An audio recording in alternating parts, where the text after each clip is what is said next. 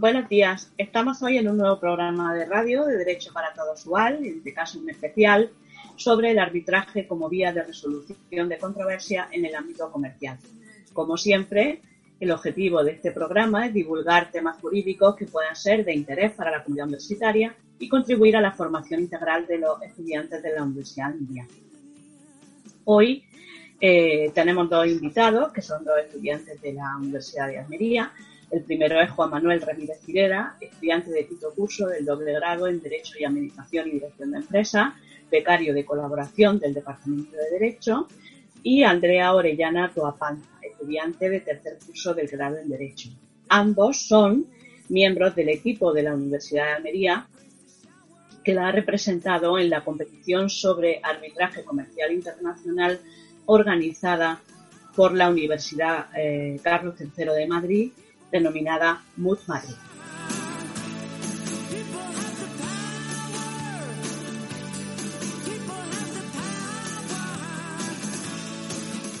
Hemos obtenido este año eh, unos logros muy interesantes. Como entrenadora hemos participado la profesora Cristina Cano Ortega y yo misma y hablaremos de esta competición al final del programa.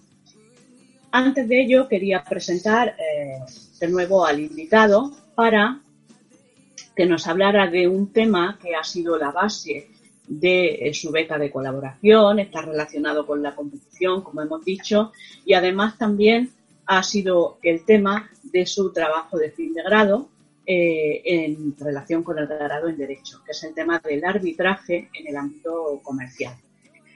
Eh, Juan Manuel es un apasionado del arbitraje, es un apasionado de la resolución de conflictos alternativa. Y yo creo que lo va a transmitir con esta eh, intervención de hoy. Bienvenido, Juan Manuel, al programa. Muchas gracias, María del Mar. Buenos días. Vamos a, iniciar tu intervención. Cuéntanos, en primer lugar, qué es el arbitraje. Bueno, el arbitraje, creo que se pueden dar muchas definiciones de lo que es arbitraje en general y arbitraje comercial en particular, pero creo que un modo muy gráfico para que lo puedan entender de forma muy sencilla, todos los que nos estén oyendo, nos vayan a oír más bien, pues es que el arbitraje es la justicia privada, al igual que, otros mecanismos alternativos. El arbitraje es el mecanismo, uno de, uno de ellos, a los que acuden eh, particulares o empresas cuando tienen un conflicto y por algún motivo pues no desean que este conflicto sea resuelto por la jurisdicción ordinaria, sino que desean que sea eh, resuelto, valga redundancia, por, por un órgano que a veces actúa de modo colegiado y otras veces pues se, se nombra tan solo un árbitro único para que sea este quien, quien decida sobre, sobre esta disputa. Y en este sentido creo que hay una, una definición que, a mí me parece muy buena, que es la que da el Tribunal Constitucional sobre arbitraje en, la, en su sentencia 15 del año 1989 de, de 26 de enero. Y se dice en esta sentencia, y cito literalmente, un equivalente jurisdiccional mediante el cual las partes pueden obtener los mismos objetivos que con la jurisdicción civil.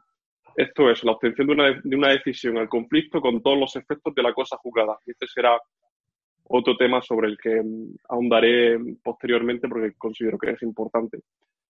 Em, con la declaración de los derechos y obligaciones recíprocas de las partes de la controversia y que se encuentra revestida de autoritas por imperativo de la ley. Que como veremos posteriormente, pues esto se refiere a lo que dispone a lo que dispone la ley de enjuiciamiento civil vigente en España eh, en la materia, la, que si no recuerdo mal era la ley 1 barra 2000. Y, y creo que, que, esto es una, como decía, una definición bastante, bastante gráfica de lo que es el arbitraje, los motivos por los que particulares o empresas, como decía, pueden decidir someter sus controversias a, este mecanismo son muchos, pero desde luego el elemento que creo que caracteriza al arbitraje con respecto a, otros mecanismos es el de consentimiento, porque ante todo tiene que existir consentimiento por parte de las partes que, se someten al arbitraje. La piedra angular del de arbitraje sin consentimiento, el arbitraje es imposible. Y por eso es imposible traer arbitraje a, una parte, a una empresa, por ejemplo, que no está de acuerdo con someterse, con someterse al tribunal arbitral, sino que prefiere que, que bueno, que su disputa pues, sea dirimida por, por la jurisdicción ordinaria. Muy bien, entonces acuerdo de las partes, hay que tener convicción de utilizar esta vía alternativa de resolución de conflictos y, por supuesto, ofrece las máximas garantías, que es lo que quizá puede plantear algunas dudas en determinados casos, ¿no? Si acudir o no eh, precisamente por este aspecto.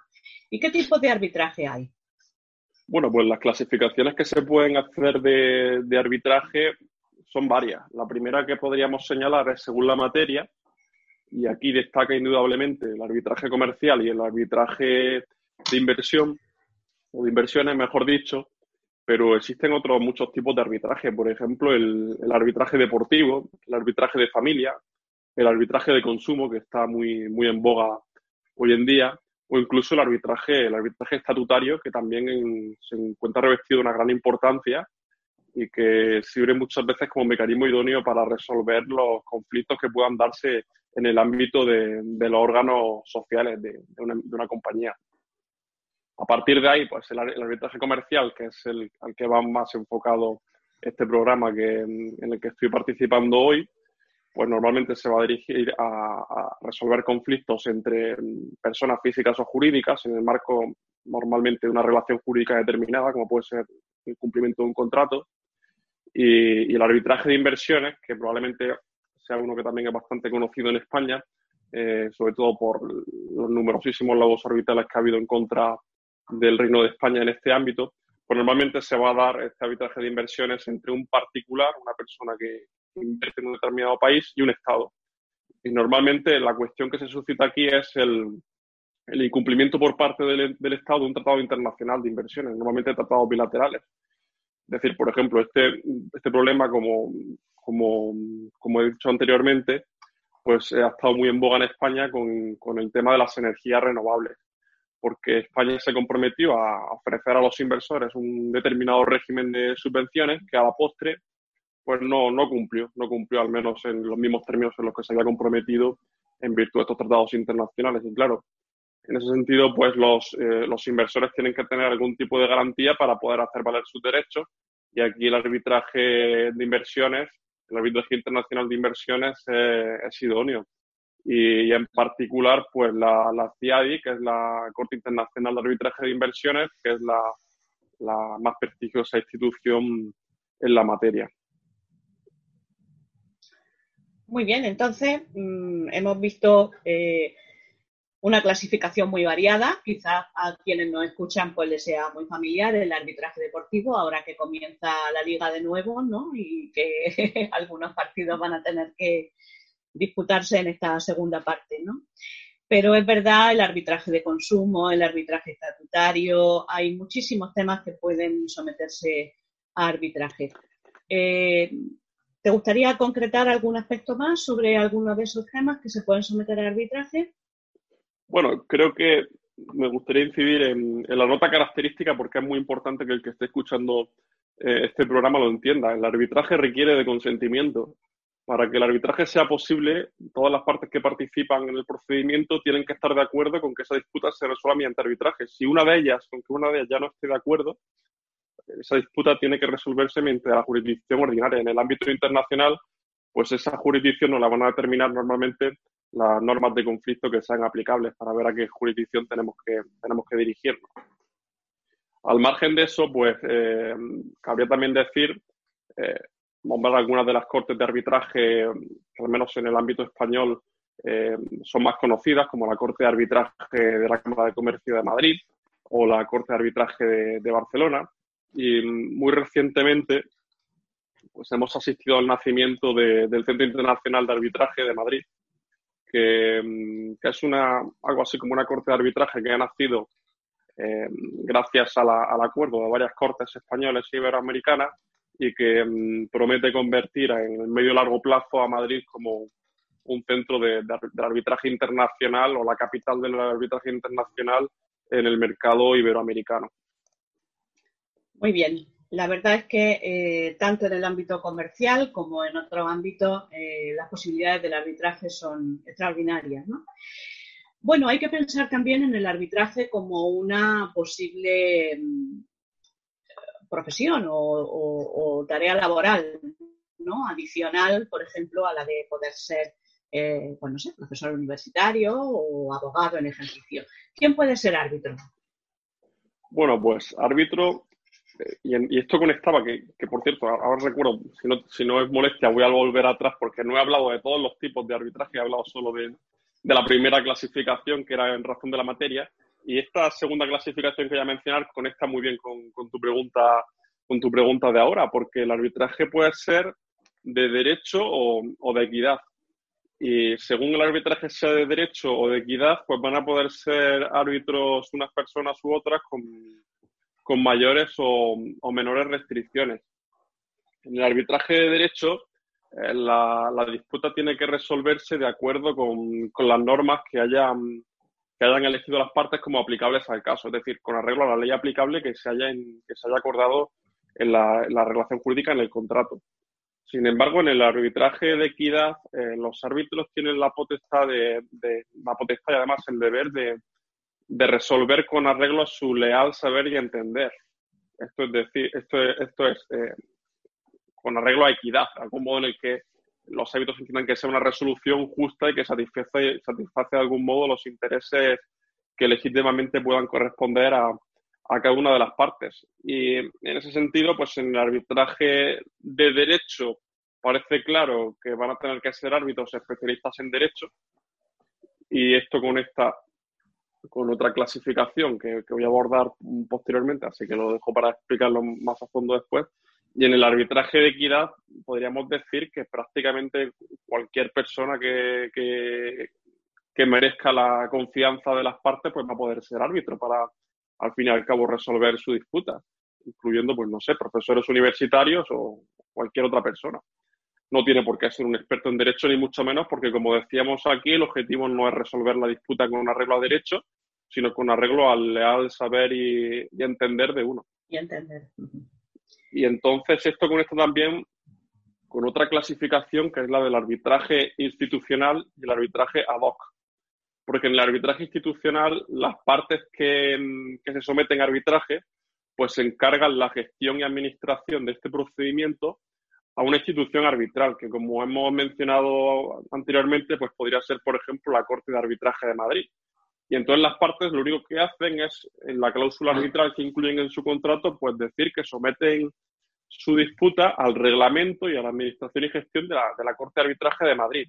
Y una de las potestades que sin duda va a tener esta, esta institución es la de nombrar a los árbitros. Es decir, en defecto de nombramiento expreso por parte de las partes, este en este arbitraje institucional se posibilita que sea, que sea la Corte de Arbitraje la que proceda a este nombramiento. Y esto tiene numerosas ventajas, como por ejemplo las partes pueden perfectamente no conocer a expertos en la materia o personas que directamente merezcan su confianza para dirimir esta disputa y es sin duda una comodidad grande pues poder eh, contar con, con que la institución a la que has sometido ese arbitraje pues te proporcione mm, personas que sin duda van a estar cualificadas y van a resolver de, de manera imparcial e independiente. Y esto yo creo que es la principal característica que sin duda debe reunir todo árbitro y es que al igual que todo juez o magistrado tiene que ser independiente de las partes, no puede tener un interés expreso en la materia y debe resolver en todo, en todo momento con imparcialidad. Al margen de esto, mm, volviendo a las clasificaciones que, que mencionamos anteriormente, hay otra que es muy relevante y es el arbitraje nacional o doméstico y el arbitraje internacional. Em, la ley de arbitraje española que, es la Ley 60-2003 de 23 de diciembre, da una definición que en mi opinión es bastante gráfica de, lo que debe entenderse por, por arbitraje internacional en su artículo 3. Y dice que el arbitraje tendrá carácter, carácter, internacional cuando en él concurra alguna de las siguientes circunstancias, es decir, de forma alternativa, una de las tres que se mencionan. La primera es que en el momento de celebración del convenio arbitral, las partes tengan sus domicilios en estados diferentes. Es decir, si se da esa circunstancia, ya nos encontraremos en el ámbito del arbitraje internacional y no en el ámbito del arbitraje doméstico. En segundo lugar, que el arbitraje determinado en el convenio arbitral o con arreglo a este, en lugar de cumplimiento de una parte sustancial de, las obligaciones de la relación jurídica de la que dimane la controversia o el lugar con el que éste tenga una relación más estrecha, esté situado fuera del Estado en que las partes tengan sus domicilios.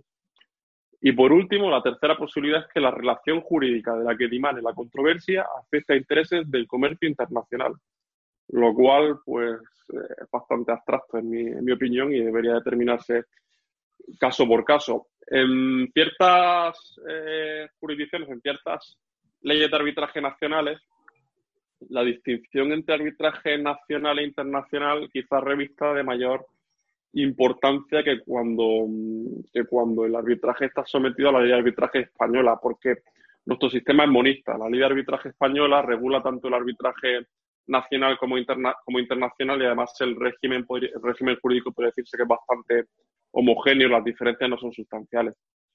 Y en el arbitraje internacional, sin duda, tenemos que señalar también la importancia del derecho uniforme, como no podía ser de, de otro modo. Y, en este ámbito, pues eh, la ley modelo de arbitraje de, la CERUDMI, de la Comisión de las Naciones Unidas para el Derecho Mercantil Internacional sobre, arbitraje comercial internacional del año 1985, pues tiene, en mi opinión, una, una gran importancia y de hecho es una de las leyes de arbitraje más utilizadas en el tráfico cuando las partes someten su disputa a arbitraje y nos encontramos en el ámbito del arbitraje internacional. Y de hecho, da una interpretación bastante amplia y bastante curiosa de lo que es el arbitraje comercial, esta ley modelo, porque en su artículo 1, cuando se refiere al ámbito de aplicación de, la ley, pues dice que la presente ley se aplicará al arbitraje comercial internacional. Pero en una nota a pie de página de la propia ley, pues se dice que debe darse una interpretación amplia de la expresión comercial, y esta es una tendencia bastante notoria en los últimos años el arbitraje, para abarcar eh, la mayor cantidad de disputas posibles siempre que nos movamos dentro del ámbito de, disponibilidad de disponibilidad de, derechos a, a, las partes, como creo que también tendré la oportunidad de comentar posteriormente. Y en ese sentido, pues como decía, debe darse una interpretación amplia de la expresión comercial para que abarque las cuestiones que se plantean en todas las relaciones de índole comercial, contractuales o no. Las relaciones de índole comercial comprenden las operaciones siguientes, sin limitarse a ellas. Cualquier operación comercial de suministro o intercambio de bienes o servicios, acuerdo de distribución, representación o mandato comercial, transferencia de créditos para su cobro, arrendamiento de bienes de equipo con opción de compra, construcción de obras, consultoría, ingeniería, concesión de licencias, inversión, financiación, bancas, seguros, acuerdo, concesión de explotación, asociaciones de personas y otras formas de cooperación industrial o comercial, transporte de mercancías o de pasajeros por vía aérea, marítima, férrea o por carretera. Así que, como vemos, el arbitraje comercial tiene una ambición de, en el ámbito internacional, por lo menos, de cada vez abarcar una mayor variedad de disputas. Efectivamente, los conflictos que realmente pueden quedar sometidos al arbitraje comercial son muy variados. Yo mientras Juan Manuel estaba leyendo esta nota aclaratoria que hay en el texto internacional, pues no podía evitar acordarme de un tema que tenemos ahora sobre la mesa, que es la famosa vacuna para luchar contra la COVID. Hay muchas empresas detrás de ser los primeros en obtener la patente sobre esta vacuna y no me extrañaría que en torno a la obtención de esa patente o a la comercialización de esa patente surgiesen conflictos, sobre todo conflictos que van a estar en el ámbito internacional, porque son muchos los equipos de investigación que hay en todo el mundo ahora mismo trabajando sobre este aspecto. Quién sabe si de aquí a unos meses, a un tiempo, pues vemos algún, alguna noticia ¿no? o alguna referencia a que alguno de estos aspectos haya tenido que someterse a arbitraje. No sabemos, ¿no? Pero la cuestión es transmitir la realidad del arbitraje adaptada a cada tiempo, en este caso, pues lo que nos toca vivir, ¿no? Esta alerta sanitaria que se ha convertido en estado de alarma en nuestro Estado español, ¿no? Y todos esos conflictos que surgen y quizá también derivado de esta situación de pandemia pues qué importante, yo creo, Juan Manuel, es importante transmitir que en un momento en el que los tribunales se van a colapsar, porque ha habido un parón importante en la actividad judicial, hay que ver en el arbitraje una solución. Ya lo era, pero quizás ahora eh, Es el momento estrella para que tanto el arbitraje como la mediación puedan servir para resolver esos innumerables conflictos que van a surgir en todos los ámbitos, pero como decimos, especialmente en el comercial, que es el objeto del programa de hoy. Para eso quizás sea importante eh, transmitir eh, cómo se resuelve el arbitraje, porque tenemos muy claro que los procedimientos judiciales acaban en una sentencia que luego podrá recurrirse o no por la parte que no esté de acuerdo con lo fallado por el tribunal. Pero un arbitraje, ¿cómo se resuelve? Bueno, un arbitraje pues sigue un procedimiento que según el arbitraje sea ad hoc o institucional, van a tener más potestad las partes o menos para, poder decidirlo. En el arbitraje ad hoc, eh, las partes tienen, digamos, una libertad casi limitada para decidir qué procedimiento va, va, a regir este arbitraje, cuáles van a ser las posibilidades, por ejemplo, en cuanto a los plazos o en cuanto a la propuesta de prueba, o enlazando con lo que tú decías del colapso de los juzgados de la jurisdicción ordinaria, pues puede ofrecer soluciones muy interesantes, porque tal la libertad del arbitraje que en principio no hay ningún problema en que las audiencias se celebren de forma virtual. Y durante estos tres meses, que, o más de tres meses que vamos a estar de, en España en estado de alarma, más de dos meses en los que la Administración de Justicia pues suspendió los plazos y no se celebraron audiencias, pues yo creo que el arbitraje eh, hubiese sido, en el caso de estar más extendido en España, sobre todo para arbitrajes domésticos, un mecanismo idóneo para evitar precisamente esto que comentabas de que eh, llegamos a una situación en, en la que los juzgados estén saturados y se vean completamente desbordados. Y continuando con tu pregunta, pues una vez finalizado este procedimiento arbitral, que como decía, según sea institucional o ad hoc, las partes van a tener mayor o menor libertad para, para decidir cómo se va a desarrollar, pues una vez finalizado, los árbitros han de dictar un laudo arbitral. ¿Qué es un laudo arbitral? Pues la resolución que pone fin al procedimiento y que, y que resuelve sobre el fondo de la disputa. Y en ese sentido, creo que en derecho español, y también es así la mayoría de, de, ordenamientos jurídicos más avanzados en la materia, pues podría prácticamente equipararse efectos de, los efectos de, de una sentencia al uso con los efectos de un laudo arbitral. Y, y ello es así porque el artículo 517 de nuestra ley de enjuiciamiento civil reconoce a los laudos arbitrales una acción ejecutiva. Es decir, al margen de que en el marco de un arbitraje parece razonable que el cumplimiento voluntario por, de, las, de las condenas que en su caso recaigan en el procedimiento, pues se va a dar con mayor celeridad y más que nada porque al tener, al haber tenido las partes tanta libertad para adecuar el, el procedimiento y el sistema de resolución de controversias a sus necesidades, pues una vez recaiga la resolución, en este caso el laudo arbitral, como decía, parece razonable que las, que las partes cumplan por sí solas de forma voluntaria y además en un plazo razonable, pero si no se hace, y esto enlaza con lo que decía de la ley de enjuiciamiento civil, si no se hace, la ley le reconoce acción ejecutiva. Es decir, eh, la parte podría, la parte interesada podría irse a un procedimiento de ejecución civil para instar el cumplimiento forzoso eh, de la eventual condena que haya recaído por parte de la, de, la, de la otra parte. Y además, el laudo arbitral va a tener también efectos de cosas juzgadas. Y además, una cuestión también interesante en cuanto al laudo arbitral es su irrecurribilidad.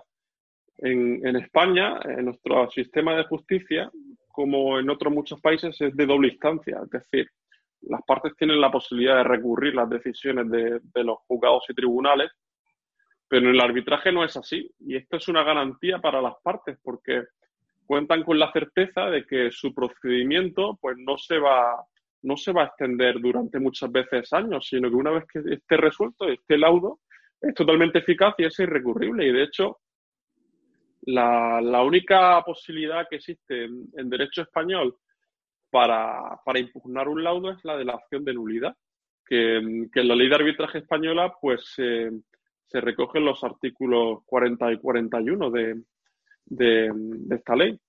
Y uno de los motivos que normalmente se suelen hacer ver es el de la vulneración del orden público, que en España tradicionalmente ha dicho la doctrina, se identifica con, con, el artículo 24 de la Constitución española, que es el derecho a la tutela judicial efectiva. Y una manifestación clara de esto pues sería, por ejemplo, que las partes no hayan podido ejercer de, forma legítima en el marco del procedimiento arbitral pues su, su, derecho de defensa y por tanto pues se haya producido indefensión. Pero más allá de estos casos muy particulares, pues el laudo es totalmente eficaz y no se puede recurrir y el cumplimiento es obligatorio para las partes. A partir de este momento, pues está habiendo y además está siendo objeto de, de recurso de amparo, que varios recursos de amparo, de hecho, ya están siendo, fueron admitidos a trámite y están pendientes de resolución por parte del Tribunal Constitucional, porque el Tribunal Superior de Justicia de Madrid, que es el encargado en, Madrid de, revisar, de conocer de estas acciones de, nulidad de los laudos, pues está entrando, parece, está entrando a conocer del, fondo del asunto eh, en estas acciones de nulidad cuando es algo que te sobra conocido, que de acuerdo con, la ley de arbitraje, pues no se puede hacer. Y entonces, pues como decía, hay presentados ante el Tribunal Constitucional y ya han metido a trámite varios recursos de amparo para ver qué pasa con esta cuestión, porque si el Tribunal Superior de Justicia de Madrid no cesa en, estas decisiones, pues desde luego que se estaría poniendo en jaque una de las principales ventajas del arbitraje. Claro, efectivamente. Bueno, eh, ya tenemos que ir eh, concluyendo un poquito sobre este tema general del arbitraje. Me gustaría que señalaras, por ejemplo, mm, tres ventajas del arbitraje que consideras fundamentales frente a otras vías de resolución de conflictos, como puede ser la judicial. Vale. Bueno, creo que para abordar esta cuestión es interesante que, que se mencione una noticia que publicó mm, Confilegal el 3 de junio, es decir, hace apenas nueve días, hoy es 12, y en el que se decía que solo un 7% de la abogacía madrileña tiene una percepción positiva del funcionamiento de la Administración de Justicia, solo un 7%. Pero es que además en este estudio que ha elaborado el, el Ilustre Colegio de Abogados de Madrid, se dice que en los clientes tan solo un 0,11% de los encuestados están contentos con, o muy contentos, mejor dicho, con, con, con, la, con el funcionamiento de la Administración de Justicia y solo un 1,49% considera que este funcionamiento es bueno. Y uno cabe preguntarse, ¿por qué este, por qué este descontento con, la jurisdicción ordinaria, con la Administración de Justicia? Y, en el marco del trabajo de fin de grado que, he elaborado de mis estudios de grado en Derecho, pues yo he señalado mm, varias limitaciones con las que cuentan los juzgados y tribunales que creo que son manifiestas y además graves. Eh, por ejemplo, las excesivas dilaciones, que yo creo que son el principal problema con el que cuenta la jurisdicción ordinaria, que es un problema que es solventado de forma magistral por el arbitraje, porque se pueden fijar, como decía, las partes, o en su caso en el arbitraje institucional, eh, la, institución encargada de gestionarlo tiene la potestad de, marcarse los plazos que, uno quiera para, resolver el arbitraje y de ese modo acortar el tiempo que, conlleva la resolución de la disputa.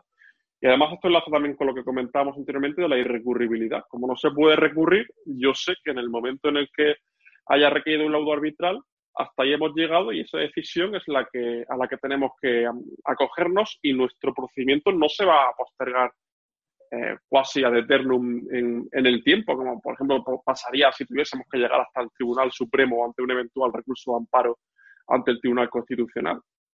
Muy bien. Otro, otra ventaja que creo que, es muy significativa del, arbitraje es la posibilidad de, de, mantener la confidencialidad en todo momento, tanto en las actuaciones judiciales como, perdón, tanto en las actuaciones en el procedimiento como como en la, en la resolución, en el laudo arbitral, porque el artículo 120 de la Constitución española pues, pues impone que las actuaciones judiciales y las sentencias pues sean públicas y esto no se da, esto no se da en el arbitraje y en el ámbito de ciertas controversias pues puede ser muy interesante mantener la confidencialidad. Y muy rápidamente, por señalar otras dos ventajas de, del arbitraje internacional, del, del arbitraje con respecto a, a, los, a los juzgados y tribunales, pues en la posibilidad, como decíamos, de, elegir al juzgador. Es decir, hay controversias en las que la materia jurídica que está en disputa es de una enorme complejidad técnica, como puede ser, por ejemplo, en materia de propiedad industrial e intelectual, como tú bien sabes. En ese sentido es muy interesante que, las partes pues, puedan elegir, por ejemplo, al mayor experto en la materia de todo el mundo, porque quieren tener la certeza de que la persona que resuelve su disputa realmente es la que mejor conoce, como decir, de todo el mundo sobre ese contrato en particular. Por ejemplo, sobre un contrato de transferencia de tecnología.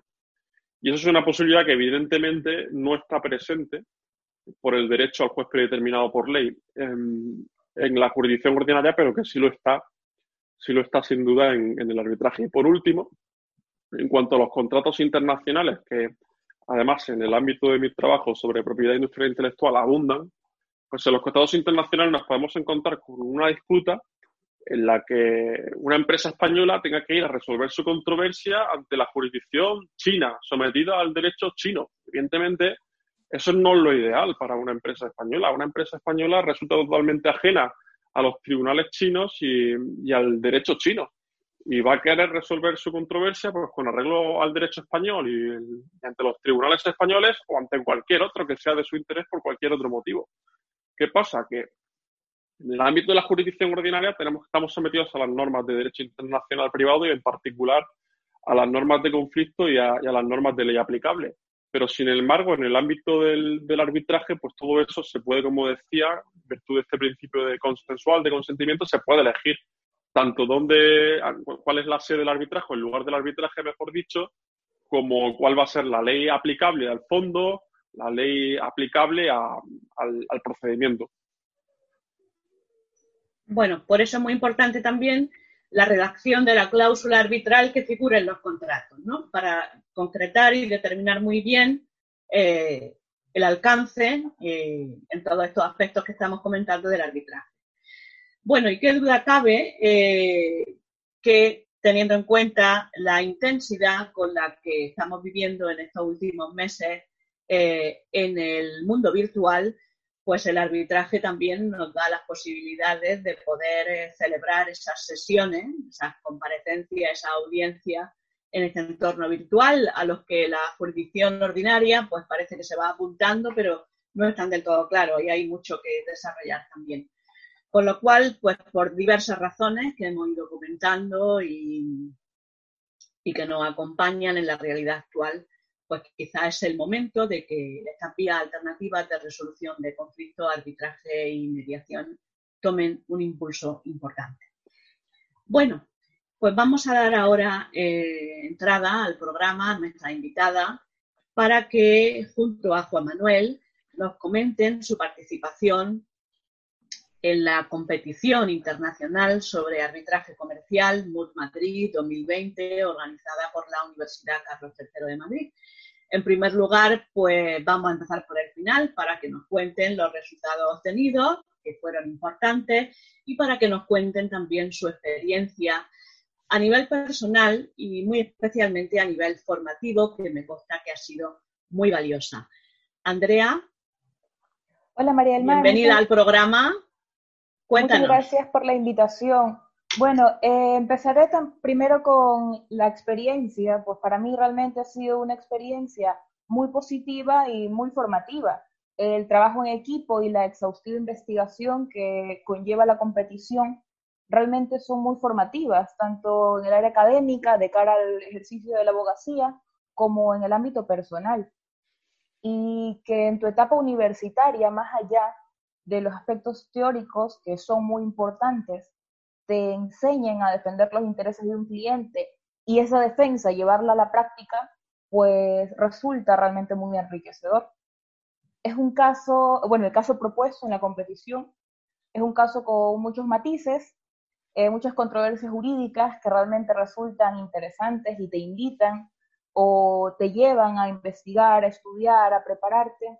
Y realmente es una dinámica pues muy formativa, como lo he dicho. Eh, los resultados de nuestra participación, pues bueno, hemos obtenido, fueron muy sorpresivos realmente, no creo que no ninguno de nosotros los esperaba. Eh, fue el premio Albert Kritzer al segundo mejor escrito de demanda y obtuvimos también una mención de honor. eh, en el mejor, en uno de los, eh, como mejor escrito de contestación a la demanda, y realmente han sido dos premios muy satisfactorios. A mí en lo personal, pues me han motivado a volver a participar, a seguir formándome. Eh, el tema del arbitraje realmente es un, es un área que era desconocida para mí y yo creo que después de la participación he terminado enamorada del arbitraje mercantil. Entonces creo que es una experiencia que todos los estudiantes de derecho, sobre todo aquellos que quieren ejercer la abogacía, quieren litigar, les apasiona el derecho, deberían vivir. Y eso. Bueno, me alegro de que al final consiguiéramos tener un equipo, porque como podrá escuchar la audiencia y puede ver Esther, pues es un equipo mínimo, dos personas. Era lo mínimo que podíamos tener para competir. Y la verdad que hubo momentos donde no estaba claro si íbamos a poder finalmente presentar ese equipo. Por tanto, yo le agradezco enormemente a los dos el esfuerzo que han hecho durante todo el curso de manera constante para estar ahí implicados con los escritos, con la respuesta, el gran trabajo en equipo que hemos desarrollado. Sin, sin ellos, realmente, la Universidad de Almería no hubiese podido estar representada en esa competición que ya va por su décimo segunda edición. Juan Manuel nos va a completar ahora su experiencia porque fue el promotor de esta iniciativa. Él el año pasado lo va a contar. Eh, tuvo la oportunidad de ser alumno de la Universidad Carlos III de Madrid. Allí conoció esta competición y, nos trajo aquí el entusiasmo para, para poder presentarnos. Adelante, Juan Manuel. Pues muchas gracias, María Mar. y yo segundo todo lo que ha dicho Andrea. Eh, ella menciona que desde entonces, desde que participó en Madrid, se ha convertido en una enamorada del arbitraje. Yo creo que ya lo era antes, pero esta experiencia lo ha reforzado bastante. Y, como comentaba María del Mar, pues yo llegué, bueno, sabía que existía con anterioridad, pero llegué a conocer realmente en qué consistía esto del Mood Madrid eh, durante mi estancia como alumno de intercambio en el marco del programa SICUE en la Universidad Carlos III de Madrid. Porque esta universidad, junto con, con la CENUDMI, la Comisión de Naciones Unidas para el Derecho Mercantil Internacional, pues es la organizadora de Mood Madrid y particularmente pues su directora, que es la profesora Pilar, Pilar Perales Vizcasillas, pues fue mi profesora también de contratación mercantil y gracias a eso pues pude vivir desde cerca la pasión con la que la Universidad Carlos III y la, el rigor y la seriedad con la que, con la que se organizaba esta competición. Así que cuando regresé de mi intercambio, pues yo tenía la ilusión de que, de que este año por fin pues pudiese eh, formarse un equipo en la Universidad de Almería para, para participar en, en esta en esta competición. Además, personalmente se presentaba como una oportunidad idónea y, ello por, dos cosas. En primer lugar, por la, posibilidad de seguir formándome en arbitraje, que como decía, eh, era ya para mí dentro del, ámbito jurídico pues mi gran pasión, y, pero también porque creo que era idóneo para formarme en, la, en mi profesión futura, que, que en mi caso pues voy a ser abogado. Entonces, creo que para una persona que como yo quiere ejercer la abogacía, pues el Mood Madrid es una, una experiencia excepcional y afortunadamente, pues se lo comenté. Creo que un día, hablando sobre cualquier otro tema, me parece que sobre la beca de colaboración, se lo comenté a María del Mar y ella sin duda recogió el guante con, con muchísimo entusiasmo y puso en marcha la maquinaria para que este equipo de Mood Madrid pues, pudiese ser una realidad. Y yo le agradezco a ella enormemente pues esta, esta buena voluntad porque desde luego que si ella no hubiese recogido ese, ese guante y esa idea inicial, pues no estaríamos probablemente hoy aquí compartiendo este, este rato de, de programa. Y, y, bueno, en ese sentido, tanto, tanto ella como, como la profesora Cristina Cano, como sin duda mi compañera Andrea Orellana, pues han hecho un trabajo totalmente excepcional, porque además, como ha señalado María del Mar, hemos contado con el mínimo de, capital humano para participar en esta competición que marcaban las bases, que era tan solo de dos estudiantes. Y aún contando con el mínimo de capital humano, pues gracias al compromiso de todos hemos obtenido unos resultados que son los que ha mencionado ya Andrea, excepcionales.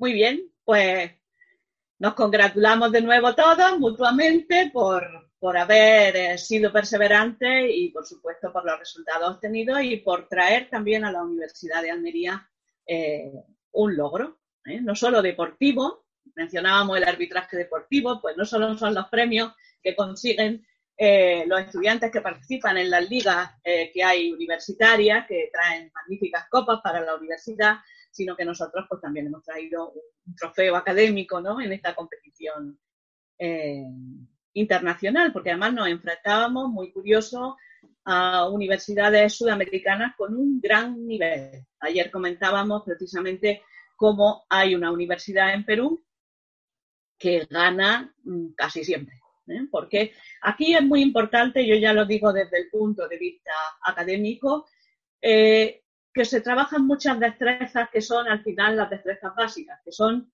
leer, escribir y hablar. Aquí el alumno aprende a leer textos nacionales, internacionales, aprende a interpretar un caso, habla, cosa que nosotros no hemos podido hacer eh, porque finalmente con otras universidades nos retiramos de esa fase oral porque no teníamos muy clara la participación pero aprende a escribir y eso han sido nuestros méritos reconocidos, el poder hacer un escrito de demanda y un escrito de, contestación bien fundamentado con avales, con autoridades. Y esa es la experiencia que ellos se llevan. Ellos cuando tengan que enfrentarse en la práctica a la elaboración o a la lectura de un caso y a poner sobre la mesa todos los problemas que se plantean, con esta competición han tenido un entrenamiento importante. Y por qué no decirlo, también para mí como profesora después de un montón de años de docencia en la Universidad de Almería, pues ha sido una experiencia extraordinaria y un reto, ¿no? Y una vuelta quizá a mis pequeños orígenes como abogada ejerciente que solo estuve un año.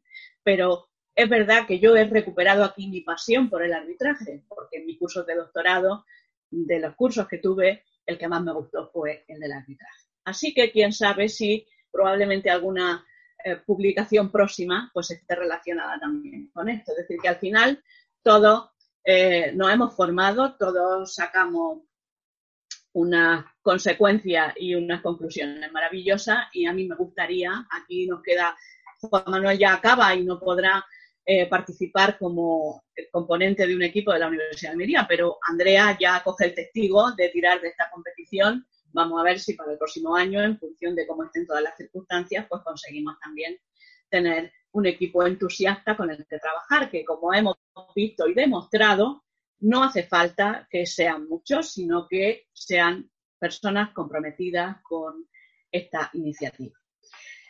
Bueno, pues gracias de nuevo. Eh, algo que añadir. Bueno, invitar a los estudiantes que nos estén escuchando a que se arriesguen y se entusiasmen por este tipo de competiciones, que aparte de que te enseñan mucho, pues también te permiten descubrir qué áreas te gustan más y bueno, pues te, te aumentan esa pasión por el derecho.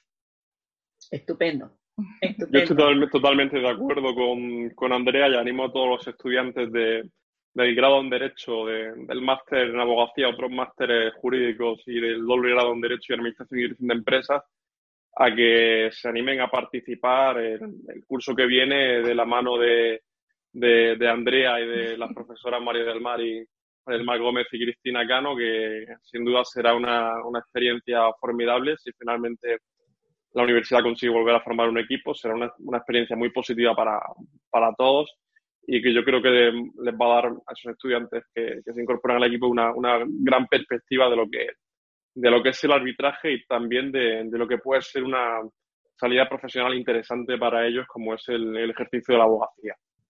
Muy bien, pues estupendo. Vamos a ver si entre nuestros oyentes empiezan a aparecer estudiantes interesados.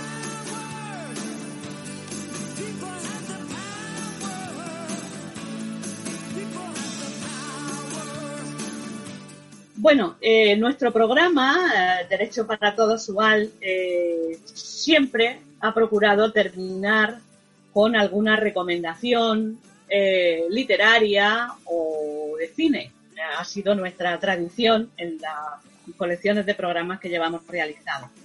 Para hoy, pues mm, vamos a recomendar un libro que acaba de publicarse en la editorial Tecnos del profesor José Luis Luceño Oliva, que es profesor de Derecho Mercantil en la Universidad Pablo de Olavide, y que se titula Cine, Series y Derecho de Empresa. El autor, junto con su club de series, que son sus hijos, según se puede ver en el libro, ha hecho una magnífica selección de películas, de series eh, relacionadas con el derecho.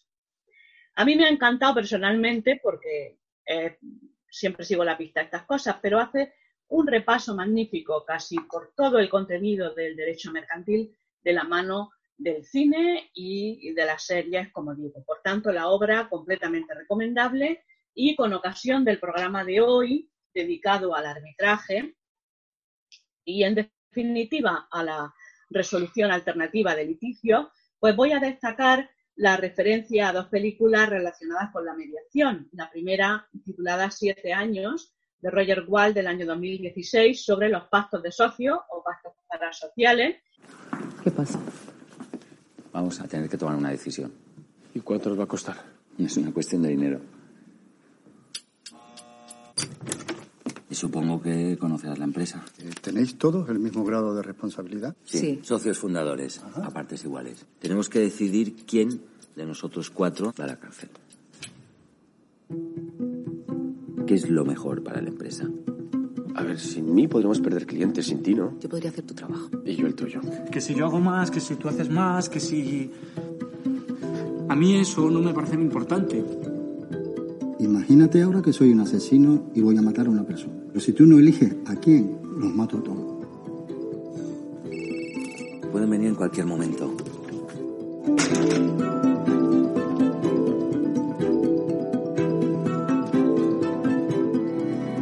Pasado toda la vida intentando levantar este negocio. Cállate. Como tu puta madre. ¿Te vas a pegar? Podemos terminar con esto ya. ¿Cuánto nos puede caer? Siete años. ¿Tú qué harías? y la segunda, Plan Oculto de Spike Lee del año 2006 sobre los contratos bancarios y en, en concreto sobre el contrato de caja de seguridad. Recently, I planned and set in motion events to execute the perfect bank robbery. Everybody get down on the floor now! Why? Because I can.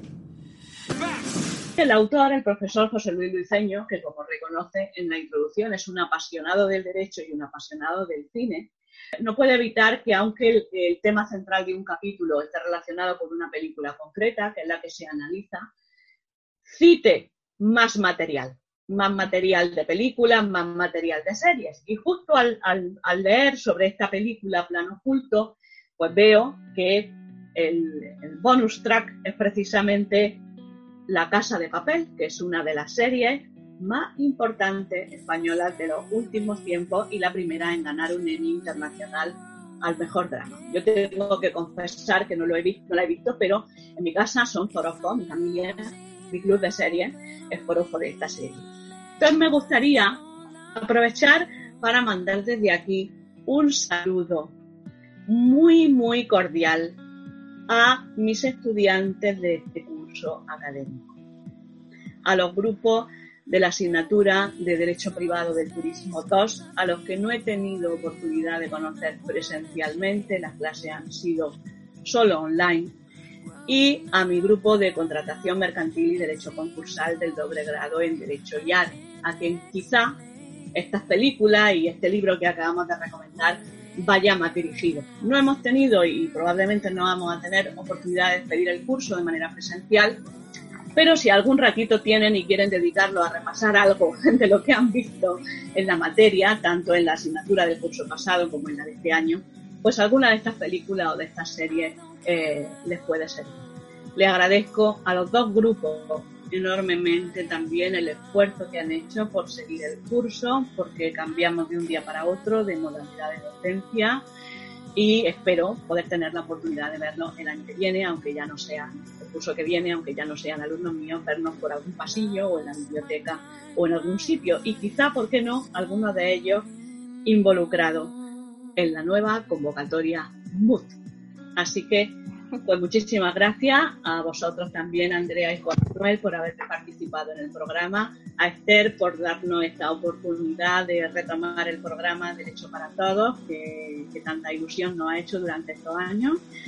Y bueno, quizá volvamos con otro programa especial, esto ya hablaré con ella, dedicado a otro tema muy interesante hoy, sobre la segunda oportunidad, una época de crisis que estamos viviendo importante y analizaremos los mecanismos que el derecho nos brinda para poder salir de esa situación económica de crisis para las personas naturales.